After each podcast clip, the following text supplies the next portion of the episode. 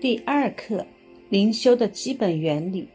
传道书三章十一节：神造万物，各按其时成为美好，又将永生安置在世人心里。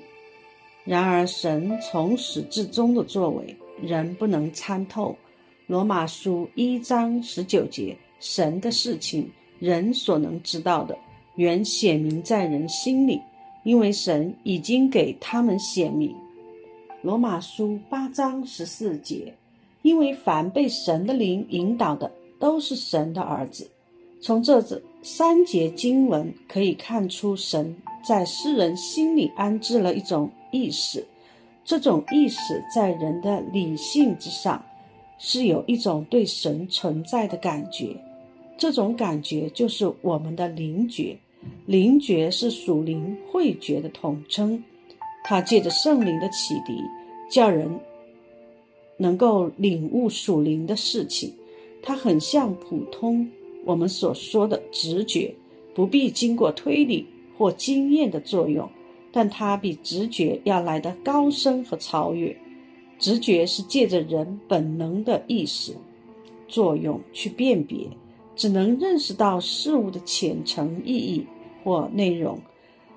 灵觉是借着从神来的圣灵的光照和启迪，能透彻的把握和洞悉天人合一的真实性及现实性，并以属神的眼光来认识人事物的深层意义和内容。灵觉被启迪时的光景，正像笼罩在五更黑夜里的大地。突然间，被东方地平线上升起来的一轮红日照耀通明，地面上的一切一目了然。诗篇里说：“求你开我的眼睛，使我看出你律法中的奇妙。”诗篇一百一十九章十八节，就是这个意思。灵修操练就是我们人的灵与神的圣灵之间发生相交，使我们的心被照亮、开通、温暖、滋润，对自己生活中所碰到的困境豁然开朗。我们人的灵若因圣灵的启迪而饱足踊跃，其结果就是我们心思意念得到牧养、建造和更新。我们因此而明白神在圣经中的真理，认识神，以至于属灵的生命和身量得以渐渐长大。在我们进行灵修操练之前，我们需要了解四个基本的属灵常识：一、我们重生得救之后，使人的灵从死里复活，并且圣灵永久的住在人的里面。与人同在。二，神的灵和人的灵相互相交，是神在人生命中每时每刻的作为。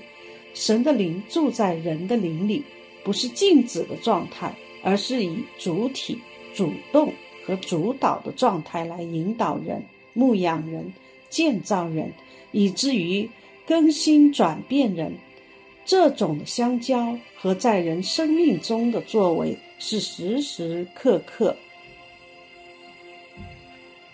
三，灵的存在、活动和相交会让人的里面有很清楚的感觉，因为神的灵是有位格的，既有情感和意志的，人的灵也是一样，所以神的灵在人的灵里面的工作和引导。借着人的灵觉，会给人有清楚的感觉，如平安、喜乐、信心坚固等。四、灵修中对圣灵感动的领受，与神的本性和圣经的真理，应该是完全一致的。所以，当人来亲近神，来到神的面前操练灵的时候，圣灵对人的引导。牧养和工作，事实上是引导人进入神真理和神做事的法则。以上的四点是关于灵修操练的基本常识。因着这些常识，我们可以来介绍和解释几个灵修的基本原理。一、灵修的基本原理之一：圣灵与灵觉。一、圣灵，圣灵是神，是属于圣父、圣子、圣灵三个位格且完全合一的神。圣灵是一个真理的奥秘，是人无法明白和测透的。但是，一个基督徒却是可以在一生的属灵追求中，借着圣经的真理，借着信心来相信、接受和顺服圣灵，也借着走天路的经验和众圣徒群体的见证，渐渐认识圣灵，喜悦圣灵，而且依靠圣灵行事。圣灵是神给人走天路的最大礼物和智慧的宝藏。如何认识圣灵对人的感动、引导和工作，是我们所有灵修的根本和关键。二、灵觉。林道亮牧师对普世华人教会的神学所做的一个重要贡献，就是提出了灵觉的观念。灵觉有人在翻译成神觉，见林道亮牧师的《灵命之多少》一书。所以，灵修从这一方面的意义来说，就是操练人里面重生的灵，操练重生的人里面的属灵直觉和知觉。三，圣灵与人重生的灵。圣经告诉我们，圣灵保护我们，又赐恩惠给我们，帮助我们在世敬虔度日。所以，他叫保惠师，又是教训我们走正路、走义路；他又是安慰我们的，所以他又叫训诲师。约翰福音十四章十六到十七节，他还是。恩高住在我们的里面，在凡事上引导我们，使我们可以以此常住在基督里。约翰福音二章二十七节。所以灵修就是操练在里面人的灵与圣灵互动，与神同在，与神同住，与神同工。在伊甸园的时候。神所造的人是一个有灵的活人，是存在于一个三度空间的人。当人犯罪之后，人的灵就照着耶和华所预先警告的那样，人就死了。但这里在圣经中所指的死，不是肉体的死，而是灵里面的死。这时候，人与神的关系就断了。这就是几千年以来。中国人一直追求天人合一，但事实上不但无法接近神，而且根本找不到路径，是人无法认识神的根本原因。但是，基督教的信仰与所有的宗教信仰不一样，因为耶稣基督带给人赦罪、重生和永远盼望。人信主重生之后。人的灵就活过来了。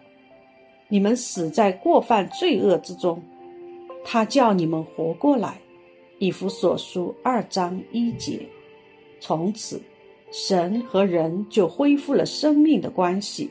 神对人的引导、牧养和更新、改变，全都借着人的灵，在人的里面不断的工作和充满。当我们不断的体会、经历。和认识圣灵在我们里面的工作，且有意识和有目的的来进行操练、顺服和配合圣灵的工作，这就是灵修。我们在灵修的过程中，几乎每次都可能经历到一件事，就是圣灵的光照。这种的光照，就是神的灵和人的灵发生了一种超然显象的相交。在这种光照中，我们会看见自己某种的真实光景，对自己生命中的问题也有可能会有以下的认识：一，由于光的来到，而对许多的问题有一种清晰和真实的认识。二，这种认识的关键性和渗透性是自己本来和天然人不可能看清楚的。三，这种的认识同时会伴随着自己内心持续性的懊悔、忧伤和盼望改变的叹息。四，这种光照的认识与自己今天在灵修过程中所得的神的话和神的启示是一致的。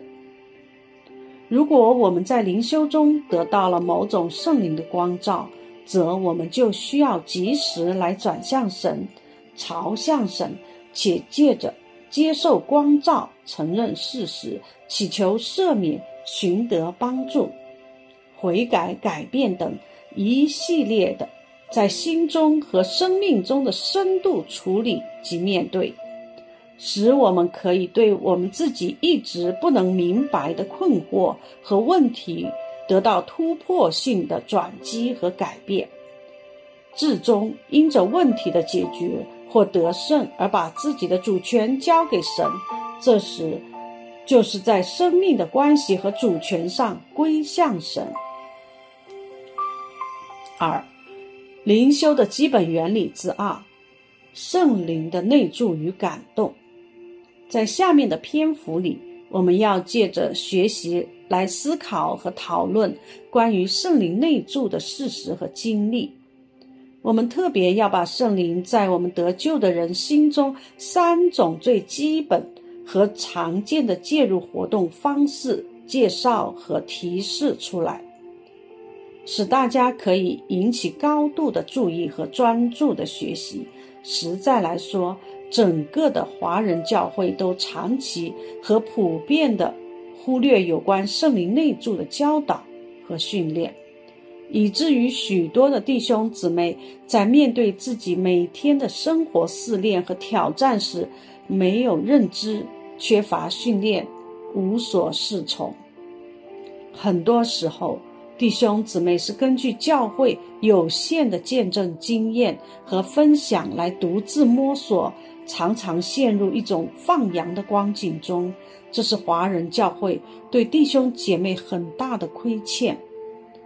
今天，我们希望这一个真理的教导和应用实践的训练，可以真正帮助弟兄姊妹来认识和支取这个从神来的巨大的祝福和保障。一、圣灵的内住和人的里面。圣灵有三重的属性，以弗所书四章六节里让我们看见这一点。一神就是众人的父，超乎众人之上，关乎众人之中，也住在众人之内。这住在众人之内的，就是父所应许，借着耶稣基督的复活升天。而受差遣来到地上，与我们随处多方同在的圣灵。圣灵的内住是每一位信徒成为神子民的身份特征和证明。既然圣灵是住在信主的人里面，则他一定是在人的里面有多方的事无巨细的感动、引导。和工作，这就是我们常说的主就是我们的大牧人，因为他借着圣灵天天与我们同在，并天天看顾和引导我们。所以，约翰一书二章二十七节里面所教导和启示的及恩高的教训，会在我们一切的事情上引导我们认识神的带领，并且使我们能住在主里。既然圣灵对人引导的主要方式之一是在人的里面，则我们对自己在里面的追求、成长和侍奉，必须要有十分清楚的认识，并引起我们高度的注意。所以，灵修就是这样一个在里面来操练与神同在，在里面来与神同行的追求和成圣的途径，是一种内在生活的操练。这种专注圣灵内住，并且在人的里面与圣灵相交的灵修方式，可以说是今天很多人所不熟悉，甚至长期忽略的。然而，如果我们在真理上明白，在信心上稳固，在认识上清楚，在操练上殷勤，则我们一定会借着灵修和其他的追求，建造出一个长大的和丰富的内在属灵生态环境。然而，神呼召我们，更是希望我们效法基督，成为老练和有能力的属灵领袖。而至终有份于他的荣耀。为此，我们必须学习以下的三件事：A. 回到里面，即不但不受外部环境的影响和牵引，反而回到内心深处与神联合；B. 住在里面，即操练约翰福音十五章所应许的，住在主里，支取能力。与神联合。C，做里面的人，即不断的持守在里面来操练新生命和新生活，使新人长大成人。以上的三件事，其实是灵修操练的秘诀和终极目标。灵修操练古往今来，就是要向人揭示一条里面的道路。使人经历里面的丰富，拓展神在我们生命当中的里面的国度。灵修的本质是我们的灵与神的灵相交，所以在灵修时，我们要真实的学习、寻求、确认和明白圣灵的感动，顺服圣灵的带领。以至于我们可以进入自然和自由的与神对话和相交的常态，让我们在这种灵里的交流中明白神的旨意和神的心意，清楚神的带领。二，圣灵感动，圣灵的引导，圣灵的工作和明白神的旨意。一般来说。圣灵与人的相交有三个主要方面，即一，圣灵的感动，通常是指圣灵在里面对人的光照、启示、牧养和供应的；二，圣灵的引导，通常是指圣灵明确在人的里面或外面来指出方向，指示人解决问题的方式或路径。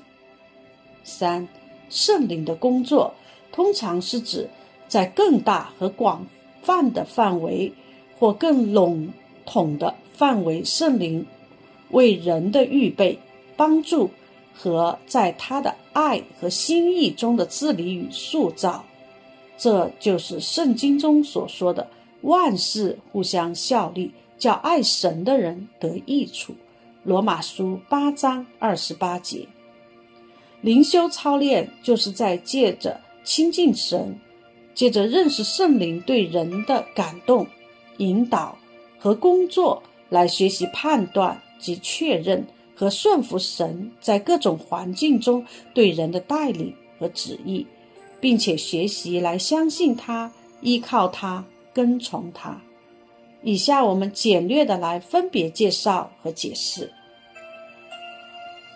圣灵的感动，圣灵在很多情况下会感动和启迪我们，帮助我们明白神的旨意和心意。如下面几处的经文所记：一、罗马书九章一节，我在基督里说真话，并不谎言，有我良心被圣灵感动，给我做见证。保罗可以确认自己的见证，是因为神。圣灵对自己的良心感动而做的。二，格林多前书十二章三节，所以我告诉你们，被神的灵感动的，没有说耶稣是可咒诅的。若不是被圣灵感动的，也没有能说耶稣是主的。从这段经文可以得知，在通常情况下，人称耶稣基督为主，一定是因为人被圣灵感动了。三，提撒罗尼迦前书五章十九节，不要消灭圣灵的感动。这里我们可以清楚的看见，人的心里是常常会被圣灵感动的。圣灵的引导。一，《使徒行传》八章二十六到四十节，有主的一个使者对腓力说：“起来，向南走，往那从耶路撒冷下加萨的路上去。那路是旷野。”腓力就起身去了。不料有一个埃提阿伯人，是个有大权的太监。在埃提阿伯女王甘大基的手下总管银库，他上耶路撒冷礼拜去了。现在回来，在车上坐着，念先知以赛亚的书。圣灵对腓力说：“你去贴近那车。”腓力就跑到太监那里，听见他念先知以赛亚的书，便问他说：“你所念的，你明白吗？”他说。没有人指教我，怎能明白呢？于是请斐利上车，与他同坐。他所念的那段经说：“他像羊被牵到宰杀之地，又像羊羔在剪毛的人手下无声。他也是这样不开口。他卑微的时候，人不按公义审判他。”原文作：“他的审判被夺去。”谁能诉说他的世代？因为他的生命从地上夺去。太监对腓力说：“请问先知说这话是指着谁？是指着自己呢？是指着别人呢？”腓力就开口，从这经上起，对他传讲耶稣。二人正往前走，到了有水的地方，太监说：“看呐，这里有水，我受洗有什么妨碍呢？”有古卷在此有，斐利说：“你若是一心相信就可以。”他回答说：“我信耶稣基督是神的儿子。”于是吩咐车站住，斐利和太监二人同下水里去。斐利就给他施洗，从水里上来，主的灵把斐利提了去，太监也不再见他了。就欢欢喜喜地走路。后来有人在亚索都遇见腓力，他走遍那地方，在各城宣传福音，直到该萨利亚。在这段经文中，我们可以看到圣灵七次引导腓力服侍太监，七次引导太监认识神和真理的实力见证。二。《使徒行传》十六章六节，圣灵既然禁止他们在亚细亚讲道，他们就经过弗吕加、加拉太一带地方。在这里，圣灵的禁止也是一种反向的引导。三，《罗马书》八章十四节，因为凡被神的灵引导的，都是神的儿子。这节经文表明，属神的人，神一定会引导。圣灵的工作，圣灵对人的工作，从微观和宏观有很多种的方式和方面。从以下的经文，我们可以看出圣灵在人外面的诸种工作。例如，一圣灵的预备，《创世纪》二十二章十三到十四节，亚伯拉罕举目观看，不料有一只公羊。两脚扣在稠密的小树中，亚伯拉罕就取了那只公羊来献为燔祭，代替他的儿子。亚伯拉罕给那地方起名叫耶和华以勒，意思就是耶和华必预备。直到今日，人还说，在耶和华的山上必有预备。在这段经文里，我们看到圣灵预备了祭物。二，《圣灵的显明。使徒行传十四章十三到十七节，有城外丢失庙的祭司，牵着牛，拿着花圈，来到门前，要同众人向使徒献祭。巴拿巴、保罗二使徒听见，就撕开衣裳，跳进众人中间，喊着说：“诸君，为什么做这事呢？我们也是人。”性情和你们一样，我们传福音给你们，是叫你们离弃这些虚妄，归向那创造天地海和其中万物的永生神。他在从前的世代，任凭万国各行其道，然而为自己未尝不显出证据来，就如常施恩惠，从天降雨，赏赐丰年。叫你们饮食饱足，满心喜乐。在这里，圣灵写明保罗和巴拿巴是使徒。三、圣灵的印证。哥林多前书九章一到二节：我不是自由的吗？我不是使徒吗？我不是见过我们的主耶稣吗？你们不是我在主里面所做之功吗？假若在别人，我不是使徒；在你们，我总是使徒，因为你们在主里，正是我做使徒的印证。在这里，圣灵印证保罗是使徒。四、圣灵的祝福，路加福音十章五到六节：无论进哪一家，先要说愿这一家平安。那里若有当得平安的人，当得平安的人，原文作平安之子。你们所求的平安就必临到那家，不然就归于你们了。在这里，圣灵见证平安的祝福，随着使徒的祷告而临到接待的家庭。五，圣灵的成就。使徒行传二十七章二十一到二十六节，众人多日没有吃什么，保罗就出来站在他们中间说：“众位，你们本该听我的话，不离开格里底，免得遭这样的损伤破坏。现在我还劝你们放心，你们的性命一个也不失上，唯独失上这船。”因我所属所侍奉的神，他的使者昨夜站在我旁边说：“保罗，不要害怕，你必定站在盖萨面前，并且与你同船的人，神都赐给你了。所以众位可以放心，我信神，他怎样对我说，事情也要怎样成就。只是我们必要撞在一个岛上，在这里。”圣灵成就了保罗所领受的圣灵的感动和引导。圣灵在人里面的工作，可以借以下的圣经经文来举例：一、圣灵的光照，以弗所书五章十三到十四节，凡是受了责备，就被光显明出来，因为一切能显明的，就是光。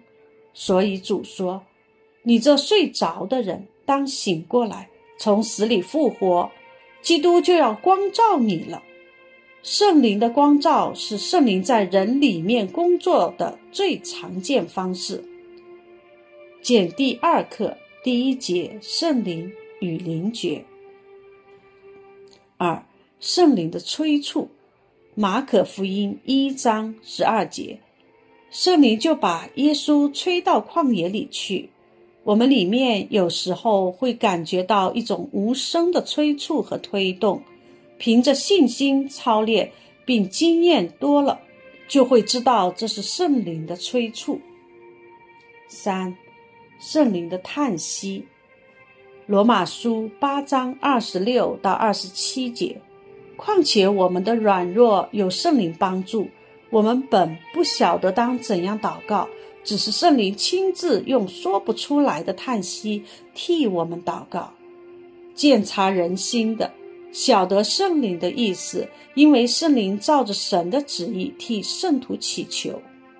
我们要常常注意，在我们人灵里面的叹息，因为它通常有可能是圣灵自己的祷告。四，圣灵的平安。菲利比书四章六到七节，应当一无挂虑，只要凡事借着祷告。祈求感谢，将你们所要的告诉神，神所赐出人意外的平安，必在基督耶稣里保守你们的心怀意念。在我们人里面，圣灵所赐的平安，常常是我们判断和做决定的重要根据之一。五，圣灵的响起。约翰福音十四章二十六节，但保惠师就是父因我的名所要差来的圣灵，他要将一切的事指教你们，并且要叫你们想起我对你们所说的一切话。有解经家告诉我们，圣灵在人里面有一个隐秘而神圣的工作。就是让我们常常奇妙合一的想起神的话。六，圣灵的阿门。哥林多后书一章二十节，神的应许，不论有多少，在基督都是是的，所以借着他，也都是实在的。实在原文作阿门，叫神因我们得荣耀。圣灵不会模棱两可。七，圣灵的运行，菲利比书二章十三节，因为你们立志行事，都是神在你们心里运行，为要成就他的美意。有时候我们会发现，我们里面有一种坚定的信念和决心，这就是圣灵。另外，圣灵在人身上的工作，归根到底是要使我们人与神建立稳定和亲密的关系，成为神的见证。我们用以下的经文来举例说明：一、圣灵的工作，以弗所书二章十节，我们原是他的工作，在基督耶稣里造成的，为要叫我们行善，就是神所预备叫我们行的。二圣灵的雕琢，彼得前前书二章四到五节，主乃活石，固然是被人所弃的，却是被神所拣选、所宝贵的。你们来到主面前，也就像活石，被建造成为灵宫，做圣洁的祭司。借着耶稣基督奉献神所悦纳的灵祭。三圣灵的目的，罗马书八章二十八到三十节，我们晓得万事都互相效力，叫爱神的人得益处，就是按他旨意被招的人，因为他预先所知道的人，就预先定下效法他儿子的模样，使他儿子。在许多弟兄中做长子，预先所定下的人又招他们来，所招来的人又称他们为义，所称为义的人又叫他们得荣耀。以上的经文表明，追求神、认识神、信靠神、侍奉神和归于神，是圣经中明确表明的在人身上的旨意和心意。如果我们的信仰和教会生活只是把我们圈在地上的平顺祝福、个人的事业与理想，则完全误解和违背了神的旨意和心意。耶稣基督降世为人、受死在十字架上，绝对不是这样的一个初衷。因此，灵修操练的基本目的。最终是要帮助信徒熟悉、敏锐、清楚圣灵在人的里面和外面的感动、引导和工作，以到达人可以认识神、信靠神，和在属灵的智慧和身量上长大成人，以致可以侍奉神。三、灵修的基本原理之三：神的同在与神人关系。我们所信靠的神是一位与人有密切关系的神。马太福音一章二十一到二十三节，他将要生一个儿子，你要给他起名叫耶稣，因他要将自己的百姓从罪恶里救出来。这一切的事成就，是要应验主借先知所说的话，说必有童女怀孕生子，人要称他的名为以马内利。以马内利翻出来就是神与我们同在。从这段经文里，我们可以看见，神跟人的特殊关系是神自己所独自设立的，并且这个关系是以他自己的至高的名作为担保的。同时，我们也看见神跟人所设立的这种神圣的关系是有一个崇高的目的。是要把人从罪恶里救出来，因此，神对人的关系从本质上来说，就是一个同在的关系。然而，这种关系的根本目的是要救人脱离一切的罪，而归耶和华为圣。所以，我们所有的灵修操练之所以可以得着神所应许的。各样恩典和赏赐，都是因为神与人同在的本性，因为神对人极为看重的关系，以及神在人身上的一切托付和心意，即一圣灵的工作和灵修的目的，是要帮助人认识神与人的同在的本质和人对神的跟随，如圣灵在里面引导人爱慕神。彼得前书一章八节：你们虽然没有见过他，却是爱他；如今虽不得看见，却因信他，就有说不出来、满有荣光的大喜乐。二、圣灵的工作和灵修的目的，是要帮助人建立和谐的神人关系和人对神的信靠。圣灵在里面引导人经历神。约翰一书一章一到四节，论到从起初原有的生命之道，就是我们所听见、所看见、亲眼看过、亲手摸过的。这生命已经显现出来，我们也看见过，现在又做见证，将原与父同在，且显现与我们那永远的生命传给你们。我们将所看见、所听见的传给你们，使你们与我们相交。我们乃是与父并他儿子耶稣基督相交的。我们将这些话写给你们，使你们的喜乐充足。三、圣灵的工作和灵修的目的，是要帮助人明白神在人身上的托付和神对人的心意。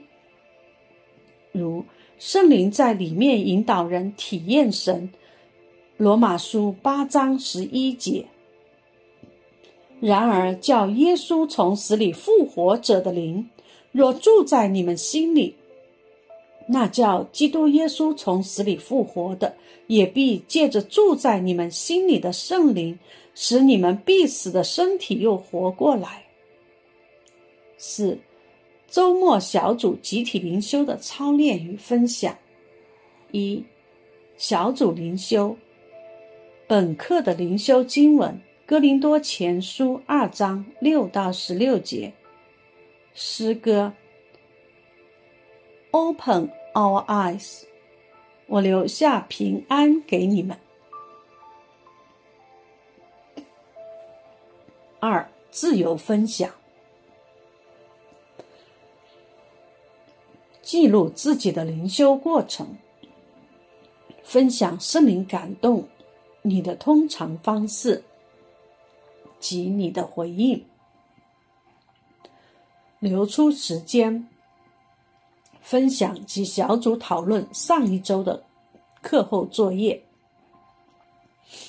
第四到七部分完成的 情况。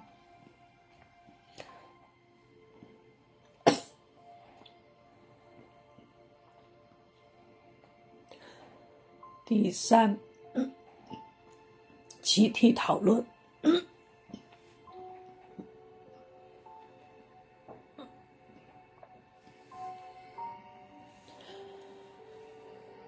用自己浅显的言语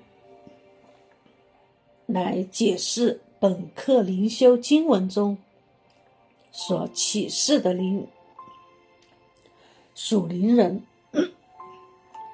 所需要操练的三重属灵的特质和技巧，并解释为什么说这是神的智慧。五。下周个人的温习：一、概念性问题。灵修是否只是提出了东方人的直觉操练，而无意之中否定了西方人的理性思辨操练？灵修的操练到底是操练什么？你为什么这样认为？二、真理性问题。试图用三处的新约经文和三处学者论述来解释灵修操练的真理根据。三、操练性问题：如何确认自己在灵修过程中的感动是出于神的感动？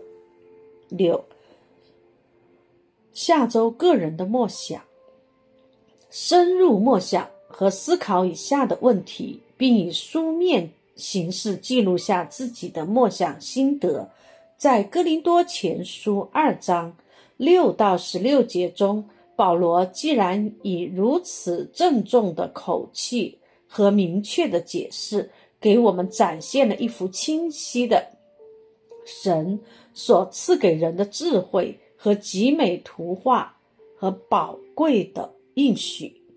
但是，为什么华人教会长期以来没有真正教导和训练广大的弟兄姊妹来操练和使用这个智能？七，下周个人的实践，根据你对本课中灵修要点第一至第三段的理解和认识，并且根据你自己在本课中的灵修操练来回答以下的几个问题：一。请仔细的回想最近的一次圣灵光照，你是怎样的情形？二，在灵修过程中，当圣灵感动你时，你是如何顺服圣灵的带领？如果没有，是什么阻碍了你？三，经过学习和操练，你对自己的灵修状况有什么新的体会和认识？